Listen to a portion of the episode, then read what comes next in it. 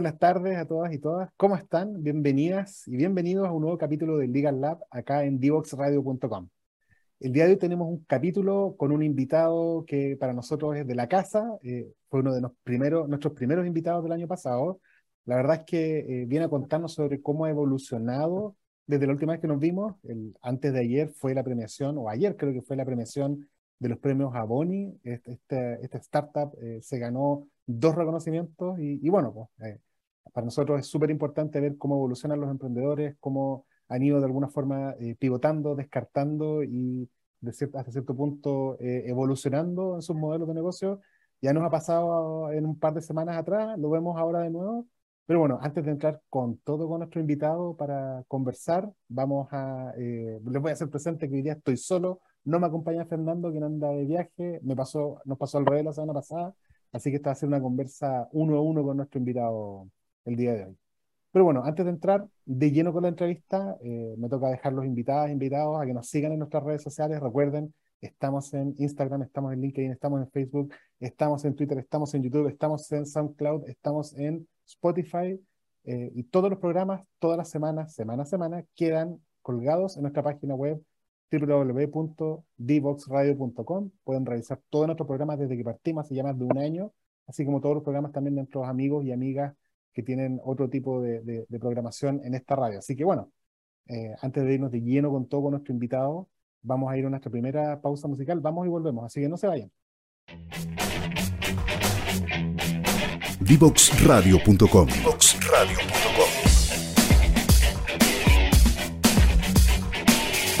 Conversaciones que simplifican lo complejo.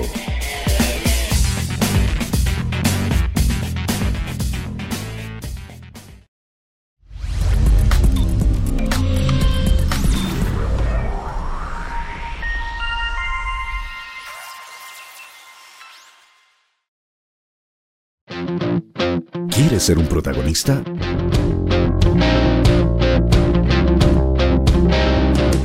Escríbenos a invitados@divoxradio.com.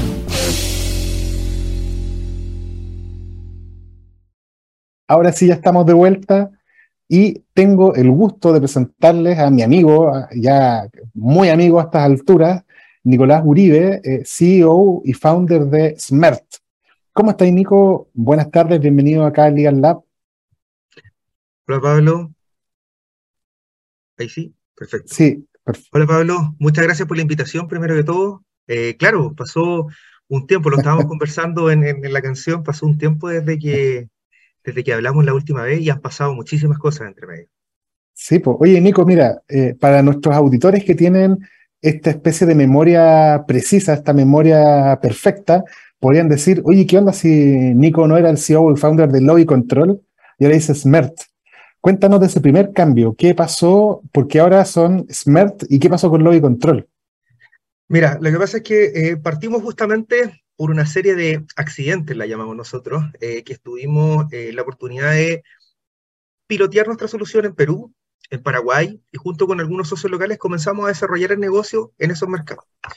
Em, luego de eso, entre medio de todo esto que ha pasado, tuvimos viajes al extranjero bastante, conocimos nuevas culturas, em, validamos que nuestra solución sigue siendo la única y primera y la mejor en todo el mundo. Viene de muy cerca la, recomendación, pero así es hoy en día. Y em, llegamos a Europa, ¿vale? Eso es un hito súper importante y nos dimos cuenta que, además de que ya nos pasaba en Latinoamérica, en América en general, se mezclaba mucho el tema del lobby con el lobby político, ¿vale? Si bien nos posicionamos súper bien, pero eh, independiente de eso la gente nos identificaba y decía, ah, yo pensé que era del lobby.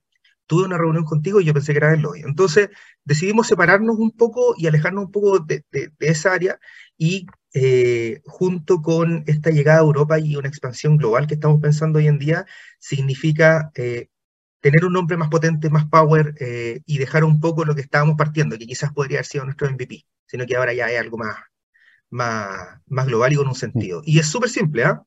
Tú, tú, dices smart, ¿cierto? Uno puede decir smart, algo inteligente. Nosotros somos smart, que tiene que ver con smart emergency. Justamente, eh, al juntar estas palabras, nosotros nos quedamos con smart, que tiene que ver con el tratamiento inteligente de emergencia. Y de ahí ya viene el color y todo lo que hicimos con el área creativa y de diseño para que también tuviera la lógica. Oye, Nico, y, bueno, pues el, corazón eh, y todo lo que viene desde el modelo de negocio eh, es parte de la misma premisa con alguna evolución. Cuéntale a nuestros auditores en qué está Smart hoy día. Yo me seguro que todos se recuerdan que tú eres bombero, recuerdan que el co-founder Jorge es bombero. Cuéntanos un poco y recuérdanos un poco de qué trata Smart y cómo funciona. Sí, mira, eh, bueno, esto nace por una necesidad al ser bombero. Yo eh, soy bombero en Concepción hace más de 12 años y la verdad es que cuando concurríamos a emergencia nos dimos cuenta que no contábamos con nada de información. Entonces, eso genera un retraso, para la gente puede decir, oye, pero mm, ¿de qué te va a servir un plano? Es muy distinto ingresar a un incendio en una casa a ingresar, por ejemplo, un incendio en un edificio, donde eh, en una casa tú tienes dos, tres pisos, cuatro o cinco personas, pero eh, en un edificio tienes 200 personas, 25 pisos, estacionamiento, es un caos total, una catástrofe gigantesca. Entonces, a la falta de esta información, con Jorge nos dimos cuenta y nos planteamos el desarrollar un sistema que te permitiera entregar en el menor tiempo posible la información a los equipos de emergencia. ¿Vale?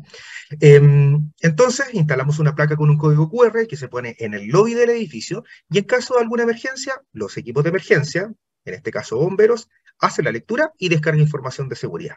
¿Y qué información? Planos de la estructura, la señora Juanita que vive en el 1505 y que tiene movilidad reducida o es selectivo dependiente, para que inmediatamente envíen un equipo de rescate eh, que no va a poder desplazarse por sus propios medios, información general del edificio y también el contacto directo del, de propiamente tal del personal del edificio, que puede tener información general, te puede dar información doméstica del día a día. Al final, el foco principal es salvar eh, lo que más se puede a la estructura que se está viendo comprometida por incendio, inundación, explosiones, etcétera, pero sobre todo a las personas que se encuentran adentro. Oye, Nico, y, bueno, pues el, pitch te sale pero de corrido y, la verdad que con una seguridad tremenda. El, día de ayer fueron anunciados, o antes de ayer en TV, los ganadores de los premios Aboni. Ustedes recibieron dos reconocimientos, no solo uno, y uno relacionado con Smart Cities. Cuéntanos un poco de eso, qué fue lo que le reconocen y cómo les llega en este momento este, este reconocimiento. Sí, mira, la verdad es que fue algo eh, sorpresivo, no sabíamos. ¿ah? Puede, darse el caso que en algunas convocatorias uno puede saber antes, por X motivo, pero fue totalmente eh, eh, sorpresivo para nosotros eh, obtuvimos el primer premio, ¿cierto? Que fue eh, este reconocimiento a Boni que tiene que ver, y como dato, a Boni es Innova al revés, me di cuenta antes de entrar y lo ratificaron, ah. así que para todo el que sepa, tiene más sentido todavía con el tema de innovación, eh, innovar en nuestro país y buscar estas soluciones tecnológicas que se den a conocer a nivel global. el primer premio, estas eran distintas categorías. Nosotros obtuvimos el premio regional que tiene que que, digamos, lleva el nombre de Campomar y que eh, eh, nos, nos, lo entregan, digamos, luego de ser seleccionados por parte del comité. Em, obtuvimos ese premio, nosotros sabíamos que quizás íbamos a esa categoría porque era la que habíamos postulado, y luego de eso, pues sigue la siguiente categoría y nos llega el siguiente premio que era Ciudades Inteligentes. El Campomar era ISA Intervial y Ciudades Inteligentes de Aguas Andinas. Y eh, nos sorprendimos al igual que todo, la verdad es que es bastante inédito que una empresa se lleve, una startup se lleve dos eh, reconocimientos, pero la verdad es que nos llega justo en un momento en el que eh, nos da más fuerza todavía y un espaldarazo gigantesco a lo que estamos haciendo, nos vuelve a validar eh, la innovación que estamos llevando y nos da una, un ímpetu para seguir trabajando en lo que queremos llegar y hasta dónde queremos llegarlo. Te estábamos contando, te estaba contando hace un rato eh, de que llegamos a Europa y la verdad es que esto nos dice, perfecto, tienen que seguir el camino, no solamente quedarse en Chile y como las empresas, como nacimos empresa global, tenemos que seguir eh, intentando dominar el mundo y llegar con nuestra tecnología a todos los lugares. Oye, una de las preguntas que, y de los temas que conversamos con Fernando hace más de un año atrás, ustedes habían pasado por la incubadora de la Universidad del Desarrollo, habían pasado por la incubadora de la U de Conce, estaban de alguna forma llegando a Santiago, me acuerdo que se estaban alojando ahí con algunos amigos recién en Santiago, haciendo un puerta a puerta en, ¿cómo se llama?, en algunos edificios. Y, tú nos contaste en esa época que estaban viendo un nuevo modelo de negocio en relación a casas que no estaban todavía construidas, a edificios que estaban eh, administrados por grandes propietarios, family office o, o incluso seguros, eh, y entiendo que hoy día el modelo cambió completamente, o sea, la forma de vender, eh, ese puerta a puerta de ir eh, edificio por edificio, que un poco atrás. cuéntanos qué pasó con eso. Sí, bueno, partimos con este, esta bandera de vamos a ir puerta por puerta y es la mejor manera que lo vendamos nosotros. Y la verdad es que no funcionó. Hasta el día de hoy es de la mayor cantidad de donde hemos obtenido nuestros clientes, pero también nos dimos cuenta, dentro, hablando de, de incubadoras eh, y aceleradoras también que hemos participado, em, siempre nos recomendaron, claro, partir, partir eh, por atacar a un nicho que llegue a, grandes negocios mientras podemos ir desarrollando este B2C puerta a puerta. Y la verdad es que nos dimos cuenta, una vez que ya lo validamos, en que cuando hablábamos con estas grandes empresas, eh, que pueden ser inmobiliarias, centros comerciales, centros de bodegas, casinos, hoteles, hospitales, nos dimos cuenta que ellos tomaban la decisión más rápido y que había presupuesto en, en términos de seguridad y prevención. Em, por lo demás, no tienen solamente una propiedad, sino que varias. Y comenzamos a desarrollarlo. Partimos hablando por LinkedIn, buscando contactos, preguntando por aquí. Ya no era tocar puerta a puerta, porque no íbamos a llegar, ni, no íbamos a llegar ni siquiera a la primera de las cinco puertas del gerente general. Entonces, de una inmobiliaria. Entonces, ocupamos todos nuestros canales, junto con todas las incubadoras que también nos apoyaron, eh, aceleradoras, etcétera, hacer networking, y eh, se validó, se validó la necesidad eh, no quiero decir que creamos la necesidad, porque en este mercado sí necesitaban tener, por ejemplo, eh, agregar valor y también en términos de seguridad a sus nuevos proyectos.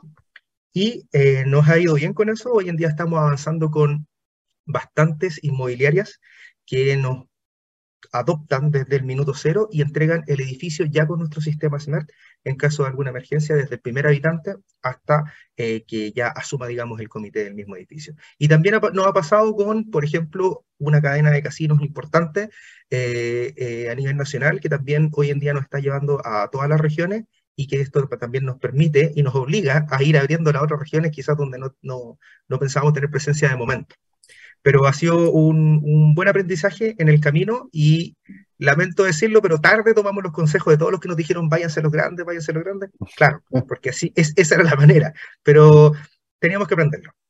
Oye, Nico, y, para el que está pensando en, comprarse un departamento o arrendar, ¿puedes decirnos dónde está alguno de esos edificios donde van a partir desde el momento cero con el QR de lobby control? Sí. Vale, Desmer. ¿viste? Nos quedamos en el pasado. Mira, hoy en día, hoy en día sí tenemos los proyectos acá en, en la región del Biobío, donde estoy yo ahora físicamente en Conce.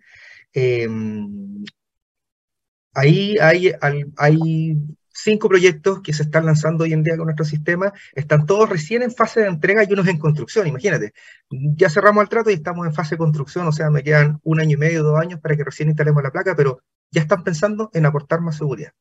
Eh, bueno, ahí no, no, quiero dar nombre. ah, perfecto, no te preocupes. Pero, o, o, sea, no quiero casarme en caso de que alguien no tenga, o sea, la línea editorial no sé hacia dónde va, pero eh, importantes inmobiliarias nos están apoyando, así que eso para nosotros es ahora un puente, una vez que ya esta vuelta se completa, para que sigamos con, el proyecto, con sus proyectos a nivel nacional. Oye, y, el tema de nombrar a las incubadoras no fue tan al azar, porque también quería preguntarte, han sido aceptados por otros procesos de aceleración ya más internacionales y de hecho han, han recibido ahí eh, mentorías y apoyos empresariales y corporativos bastante potentes. ¿Puedes hablar algo de eso o también es como también algo que no puedas comentar mucho? Mira, eh, eh, dentro de, lo que puedo contar, sí, estamos hoy en día, eh, algo muy importante que ha pasado, que, donde quedamos en una aceleradora de negocios que es, se llama la aceleradora La Nave, que es de la Comunidad de Madrid, en Madrid. Em, ya estuvimos, estuvimos fuimos parte de su proceso, estuvimos allá dos meses, hace unos tres meses, estuvimos dos meses viviendo allá junto con Jorge em, participando de todas las actividades, también eh, de manera online y presencial. Y la verdad es que ellos tenían ese foco de traer empresas de toda Latinoamérica para que hicieran un soft landing, que se llama el programa, en, eh, en Europa. Y eso nos permitió también abrir nuestro red de contacto. No es lo mismo llegar, si ya antes tocábamos las puertas, ahora tocar en frío y más encima con otro acento iba a ser muy difícil. Em, y nos ha servido mucho, nos ha abierto las puertas y hoy en día tenemos inclusive una oficina donde trabajar con ellos, con todas las comodidades.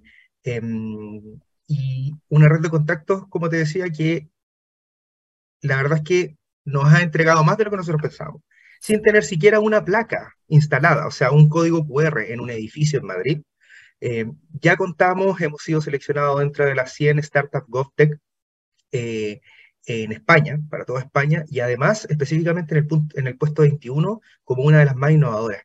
Así que eh, ya sabemos que no todo es premios, por ejemplo, en dinero, sino que vinculación, eh, que nos puede llegar a lograr muchas más cosas. Ahora mismo, este sábado me voy de viaje y vamos a una feria, invitados también por, por, por la incubadora y aceleradora La Nave, eh, a Barcelona, donde van a estar las Smart City de todo el mundo y es una de las ferias más grandes de Smart City, donde nosotros caemos, obviamente, calzamos, pero perfecto.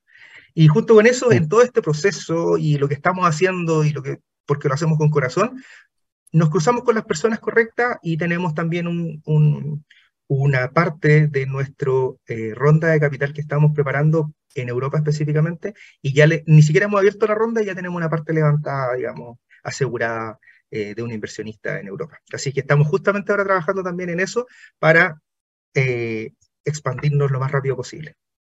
Oye, puros viajes internacionales. Me acuerdo que cuando hablamos la otra vez estaban preparando el viaje a, Massachusetts y, estaban de alguna forma ahí pensando en cómo abordar el tema de, los bomberos. Cuéntanos, Nico, eh, ¿cómo, ¿cómo, te ha tocado ver a ti la cultura de bomberos en distintos países?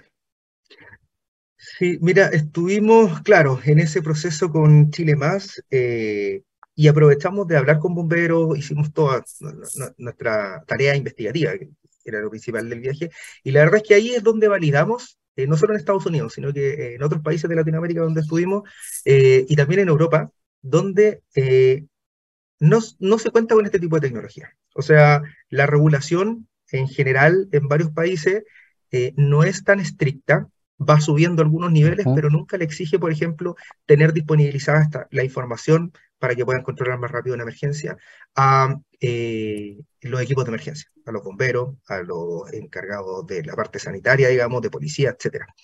Eh, y eso nos sorprendió para bien y nos dimos cuenta que la verdad es que la solución eh, y lo seguimos ratificando, la solución es necesaria hoy en día eh, y estamos impulsándola desde Chile hacia el resto del mundo, así que eso es súper bueno. En cuanto a los bomberos, tengo que decirlo, en Chile hay, una muy, hay un muy buen estándar, no es porque yo sea bombero, pero hay un muy, muy buen estándar de bombero eh, y muy comparables en cuanto a material, carros bomba, todo. Y ahora mejor aún porque tienen SMERT en, en su dispositivo inteligente, así que bien por esa parte. No, maravilloso. Oye, y, bueno, pues, el, eh, eh, ¿cómo, ¿cómo, ha sido la ayuda o el apoyo también que tuvieron de ProChile? Entiendo que también pasaron por un programa de ProChile y eso les permitió también, porque mira, ahora vamos en un, en un minuto más, vamos a nuestra segunda pausa y después vamos a entrar full en internacionalización y en, en capital, pero cuéntanos un poco o anticipanos un poco que, cómo les ha ayudado eh, ProChile en todo lo que es internacionalizar.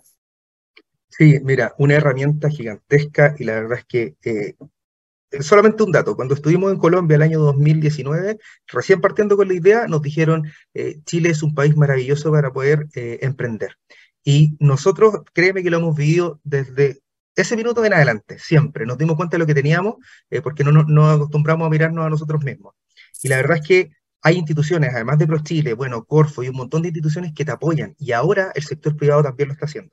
Específicamente en ProChile te arman una agenda te reciben en sus oficinas internacionalmente, te vinculan hasta donde puedan, te apoyan con guías que uno dice, chuta, ¿cómo voy a entrar a tal mercado? Y te hacen una guía, te entregan una guía completa de cómo hacerlo, cuándo hacerlo, con quién hacerlo. No, espectacular. Así que no puedo, no puedo más que hacerle un queque a ProChile, a Corfo, a las incubadoras, pero en serio, son herramientas que uno de repente no utiliza y que cuando las utilizas te das cuenta que, que son un real apoyo.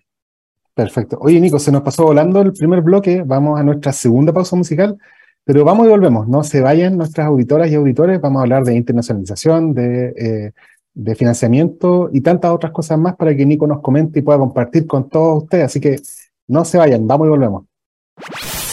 Conoce toda nuestra programación en www.divoxradio.com.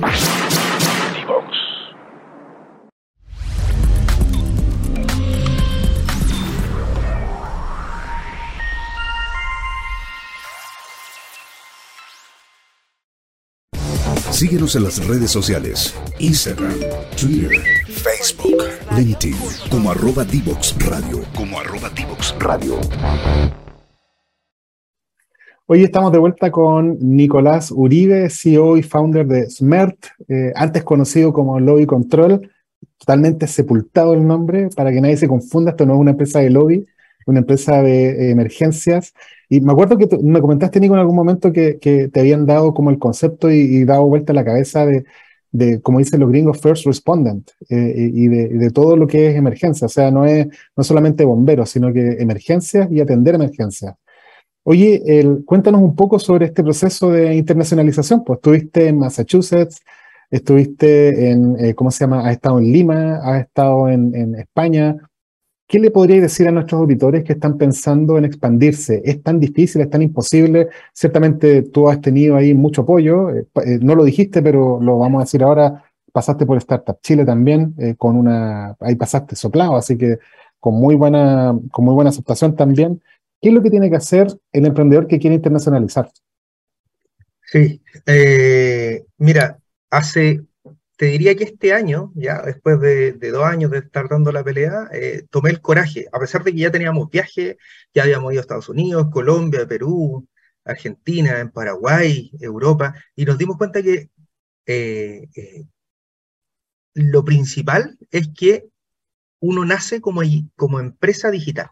Si ya hoy en día el mundo completo está eh, conectado, todo es global, eh, las empresas nacen globales, pero no lo saben. Hay algunas empresas, claro, que quieren desarrollar una solución en su país, en su región, en su comuna, etcétera, y que no está mal, pero saben que ese es su tope. En cambio, los que tenemos la posibilidad, eh, y hasta por ahí, ¿no? Todos tienen la posibilidad, pero las empresas tecnológicas tienen esta capacidad de poder trabajar desde cualquier parte del mundo. Y lo aprendimos y comenzamos a indagar y comenzamos a buscar un mercado que nos atrayera y también todo se dio orgánicamente y es por eso que hoy en día llegamos a Europa. Eh, luego de haber estado en Estados Unidos también tuvimos muy buenas oportunidades, quedamos seleccionados también en un programa ahí de aceleración que lamentablemente no pudimos tomar por, por, por temas de, expansión a Europa, pero eh, nos dimos cuenta que todo, todo eh, puede ser global hoy en día tú no es como antes que necesitabas que un barco se demorara 12 meses en llevarte algo de aquí a la China, sino que eh, hoy en día hasta en un avión puedes estar entregando un producto y digitalmente lo puedes estar entregando en minutos, segundos. Entonces, la idea es que eh, todos abran los ojos, yo sé que es súper difícil porque nosotros igual súper terco, y uno de los consejos que también nos diste, Pablo, del minuto cero, oye, váyanse afuera, inténtenlo, intentarlo, lanzarse y eh, lo mejor va a ser el aprendizaje de si, el sí o el no. Nadie dice que es fácil, claramente, pero existen muchos canales, eh, ya lo mencionábamos, muchas instituciones, los fondos, ProChile, etcétera, que te ayudan a llegar a estos mercados y que puedes validar rápidamente. Y ese es uno de los, gran, de los grandes eh, beneficios que tenemos hoy en día. Podemos validar súper rápido, validar, equivocarnos, validar, equivocarnos, pilotear, equivocarnos, pilotear, equivocarnos y pivotear inclusive. Y si no funciona, perfecto, pero te trajiste un aprendizaje gigantesco. Así es que la idea es, si naciste, llevas dos meses como empresa no significa que tengas que tener tres años para poder irte afuera. Inclusive puedes irte al mismo mes. Obviamente con los pies en la tierra y pensándolo bien dentro de la estructura de la empresa, validándose sobre todo, pero nada que nada te limite. Así que mi, mi mensaje para el Nicolás del pasado es, ¿por qué no te fuiste antes? Ándate lo antes posible. Oye, y ya, hay un QR instalado en Lima, ¿cierto? ¿Fue el primero fuera? Tenemos hoy en día, también no voy a dar nombres, pero ojalá sean auspiciadores después, estamos en conversaciones con una eh, empresa de seguros muy importante que eh, hoy en día, bueno, estamos avanzando en esa negociación y claro, tendríamos eh, muchas más instalaciones en, en, nuestros países vecinos, no solamente ahí, sino que también en otros países. No, perfecto. Oye, y, y ya tienen, cuéntale a, nuestros a nuestros auditores, ¿qué tan difícil es abrir una entidad legal en otro país? Eh, con el apoyo, si acá no, no hay que hacerle propaganda a nadie, pero, pero alguien dice, ¿sabes que esta cuestión es imposible? Mucho papeleo, hay que tener como casi como una, una logística tremenda internacional. ¿Es tan difícil llegar y tener una entidad fuera? La verdad es que en nuestro caso, y estoy casi seguro que casi todas las startups, no. Eh, hay que pensar que una startup es una estructura súper liviana, ¿vale? Eh, todos partimos con una empresa en un día, ¿ya? a pesar de que te digan no de la otra manera, porque uno no se siente global, pero eh, una vez que hace esas modificaciones y ya pasa al sistema convencional, por llamarlo de alguna forma, eh, no es tan difícil conectar, por ejemplo, con una contraparte eh, en otro país. Y que esa contraparte, obviamente, va a ser el player local que te va a ayudar con toda la legislación del mismo país. Pero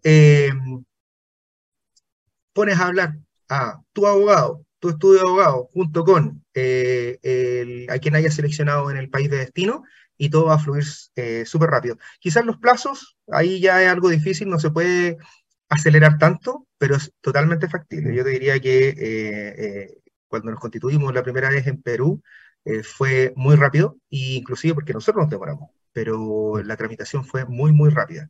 Ahora en Europa, hay un, eh, ahí estamos aprovechando junto con esta incubadora que nos llegó, que es la nave de la Comunidad de Madrid.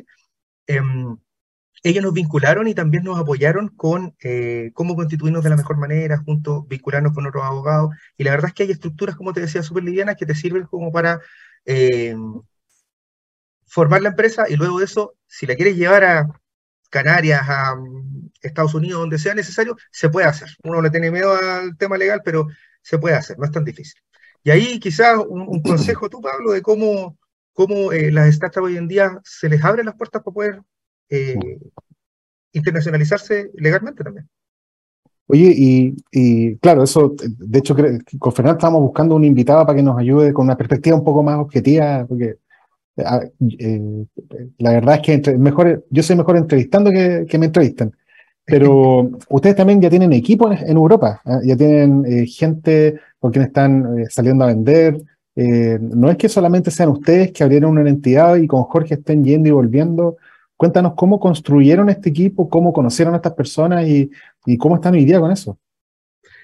Sí, eh, se nos dio orgánicamente, y eso ha sido como lo, lindo de todo este viaje, es que todo se nos ha dado, se nos ha dado. conocimos a, personas, uno de nuestros inversionistas que se fue a vivir a Europa, a España específicamente, tenía una red y vio algo en esa persona que era la, que eh, necesitábamos nosotros, por ejemplo, como partner en, España. Y luego de eso llegaron dos personas más, hoy en día tenemos un equipo de cinco personas que está trabajando con nosotros. Eh, estamos recién constituyendo la empresa, pero llevamos más de un año trabajando para este arribo que parte desde abril, estamos, perdón, mm. desde, desde noviembre, ya estamos al 100% allá. Em, y ellos nos han estado apoyando en, todo minuto. Y la verdad es que eh, nos quedamos con esas personas que veían la luz con nosotros, no con los que decían, oye, pero ¿cuánto voy a ganar? Em, ¿Cuál va a ser mi porcentaje? Ni nada. Eso no lo conversamos, imagínate, hasta después de un año.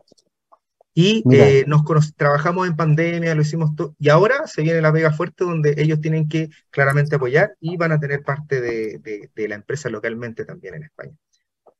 Perfecto. Oye, Nico, y ya como para entrar en, la, recta final de la entrevista, ¿qué ha pasado en términos de inversión? Porque yo sé que han recibido mucho interés, eh, han de alguna forma descartado algunas inversiones. Cuéntanos cómo se les han acercado, qué, cómo te has visto ahí ya hablando sobre, sobre inversión. Sí, no me lo imaginaría. ¿eh? En la entrevista anterior, ahí me hubiese pillado, pero ahora la verdad es que eh, se ha dado más natural, hemos estado trabajando claramente algo que tienen que trabajar todas las startups en el tema de comenzar a prepararse para el levantamiento de capital, que es un proceso no duro, pero que toma tiempo, eh, conocer las terminologías, etcétera. Y eh, también se nos ha dado orgánicamente, o sea, hemos estado en muchos eventos donde hemos sido reconocidos, donde hemos tenido el espacio de hacer networking.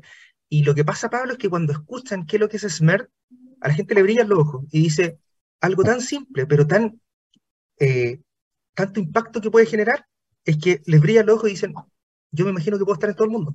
Y si ven mi pantalla, también puede estar en cualquiera de los edificios del mundo. O sea, es un mercado gigantesco, eh, inagotable y que crece día a día. Eh, entonces esa gente, después de una presentación, hay un cóctel, una instancia de networking, nos dicen, oye, quiero invertir. ¿Está en alguna ronda? Sí, perfecto, tenemos una ronda tanto que estamos levantando hoy en día. Eh, y me dicen, perfecto, eh, hace poco nos dijeron, queremos eh, que cierres la ronda y yo te voy a poner todo ese capital, ¿vale? Pero, consejo, uno no se va a ir por los números solamente, también tiene que haber algo de smart money y ver cómo se va a gastar este capital. Y también los socios estratégicos, porque al final te estás casando. Lo hablábamos antes, Pablo, también el tema de casarse.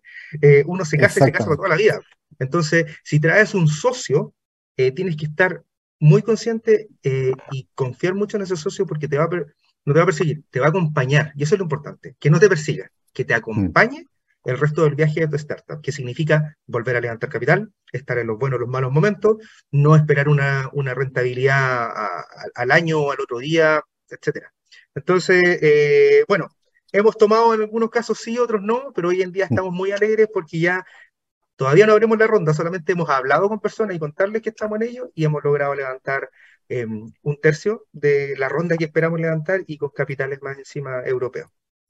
No, estupendo. Oye, y... Instalar una placa, ¿eh? sin instalar siquiera una placa en Europa. Sin instalar todavía una placa. No, tremendo. Oye, y como una especie ya de corolario a todo lo que hay hecho, tú, cuando hablamos hace un año atrás, tú estás como bien cauto porque obviamente no habías recorrido todo este camino que, que has recorrido este último año, ¿ya? Y, hoy día, hasta cierto punto, estás eh, no solamente con más conocimiento, sino que también liderando hasta cierto punto eh, ciertas eh, iniciativas de la industria. Tú, junto con otros emprendedores, crearon PropTech Chile. De hecho, tuvimos acá a Carlos D'Agostino, presidente del gremio hace un tiempo, y, hoy día tú estás de vicepresidente. Cuéntanos un poco cómo nace eso y cómo hoy día tú pasas de ser un emprendedor tratando ahí de, salir de Conce con todos los prejuicios que, siempre nos cargan ahí a los penquistas y, hoy día estáis liderando una industria eh, y tanto es así que ya con presencia y con reconocimiento internacional. Sí, es justamente por, por, eso que mencionas tú, eh, yo lo voy a llevar un poco al lado de las oportunidades, por las oportunidades que, que, uno tiene que dar. Eh, es que con Carlos nos juntamos en su minuto, conversamos, estábamos, nos conocíamos por, por X motivo, em, pero los dos teníamos muchas ganas de hacer cosas. Y en un minuto cuando nos pusimos a hablar, él tenía un alto conocimiento en el sector eh, inmobiliario, real estate y sobre todo tecnología. Y nosotros que estamos partiendo, ¿cierto?, con esta empresa eh, eh, Smart. Y nos preguntamos, vimos que, fui, de hecho, fui invitado a presentar en un evento PropTech para Latinoamérica en Colombia.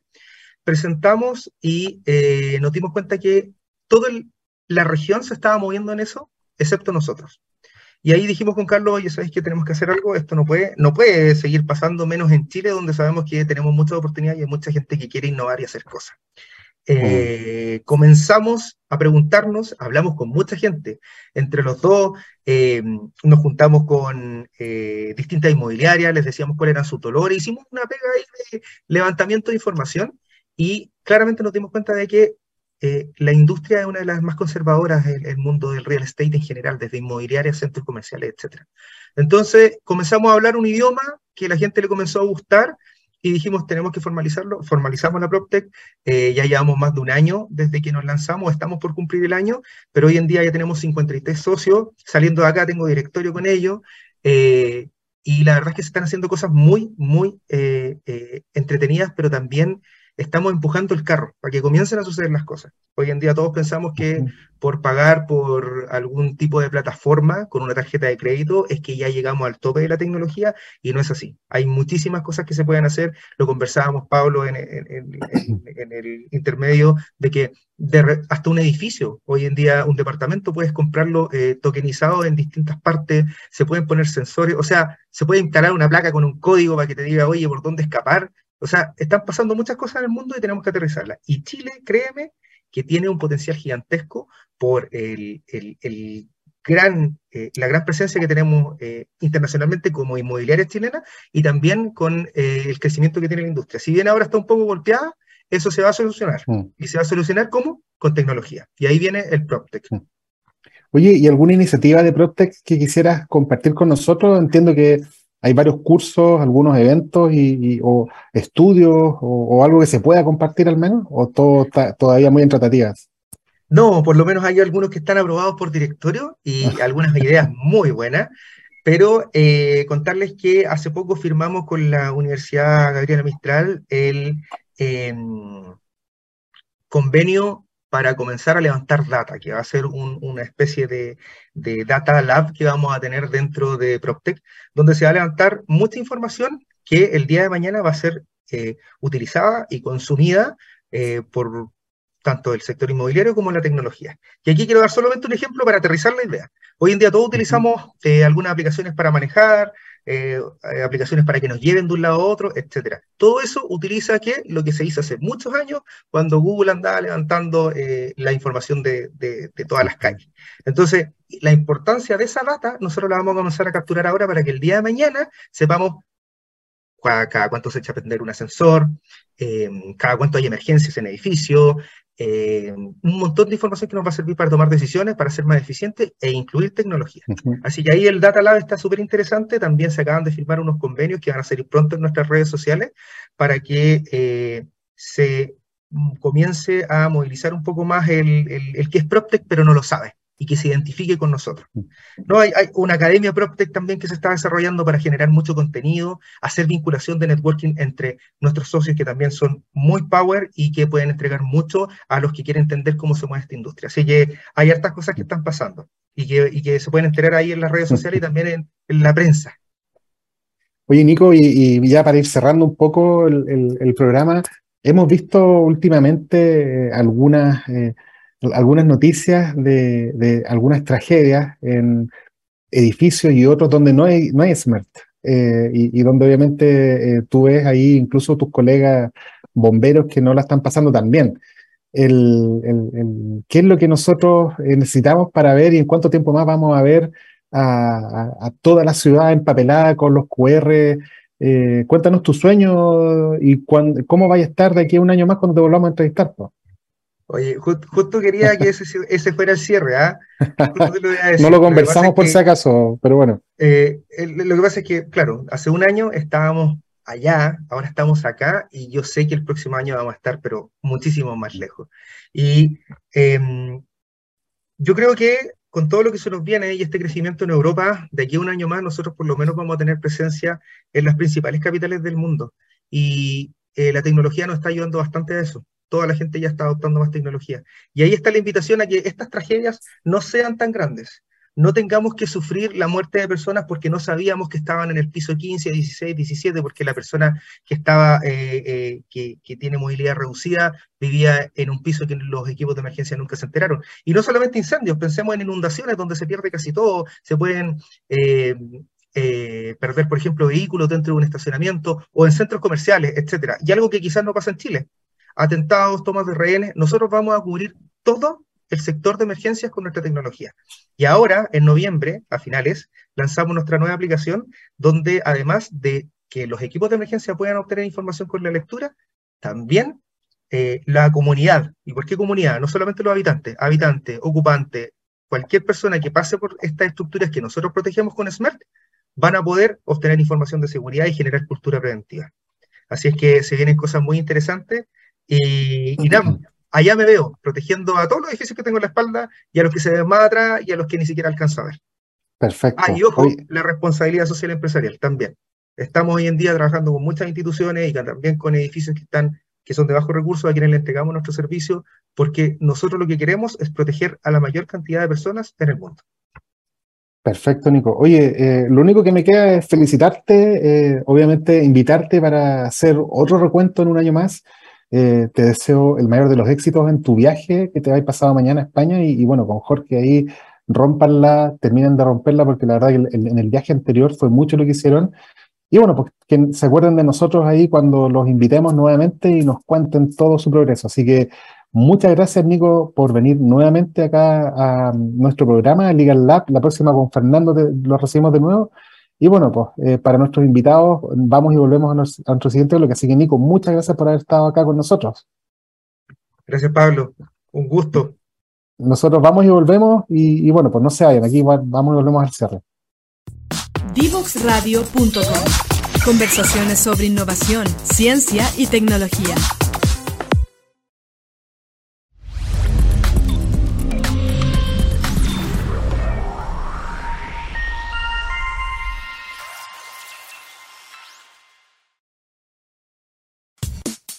Divoxradio.com Codiseñando el futuro.